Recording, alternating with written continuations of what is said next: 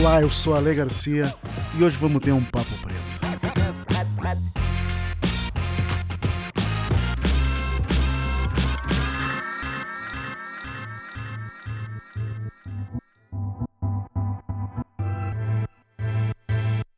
Medida Provisória, primeiro filme de Lázaro Ramos na direção, que tem roteiro baseado no sucesso teatral brasileiro.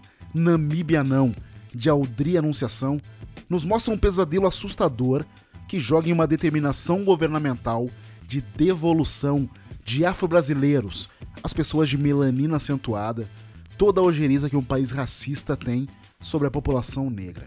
Uma ojeriza nunca reconhecida, como bem resumido em uma fala de Isabel, personagem do filme de Adriana Esteves, em que ela diz: Racista jamais, só estou fazendo meu trabalho. Mas como é que a gente não viu isso? Como é que a gente deixou chegar nesse ponto? Como é que a gente riu disso? E essas palavras são do personagem André, interpretado por seu Jorge, mas poderiam ser de qualquer um de nós a respeito dos últimos quatro anos do Brasil. E esse constante espelho para um fato que não é difícil imaginar se concretizando, talvez seja um dos aspectos mais interessantes na obra do Lázaro Ramos.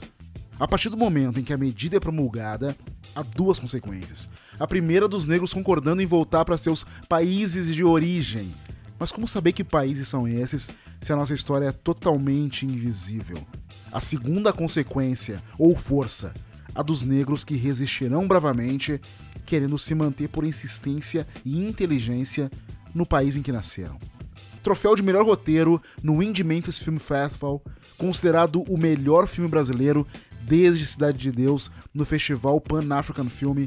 Medida provisória é Lázaro Ramos estreando em um longa com total domínio narrativo, alternando com maestria e sutileza diferentes gêneros, em uma obra que tem tanto de técnica quanto de paixão. É filme já histórico, reúne à frente e atrás das câmeras o maior número de cineastas negros na trajetória do cinema brasileiro.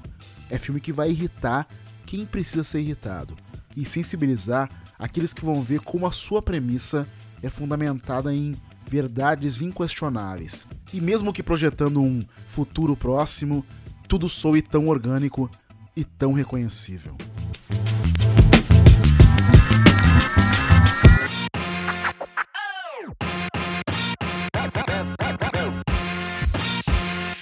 Curtiu um papo preto? Então siga o podcast e dê 5 estrelas no Spotify. Para contribuir para esse conteúdo, a melhor forma é um pix para alegarcia@alegarcia.com. Para seguir é @alegarcia no Instagram e no Twitter. Um beijo e até a próxima.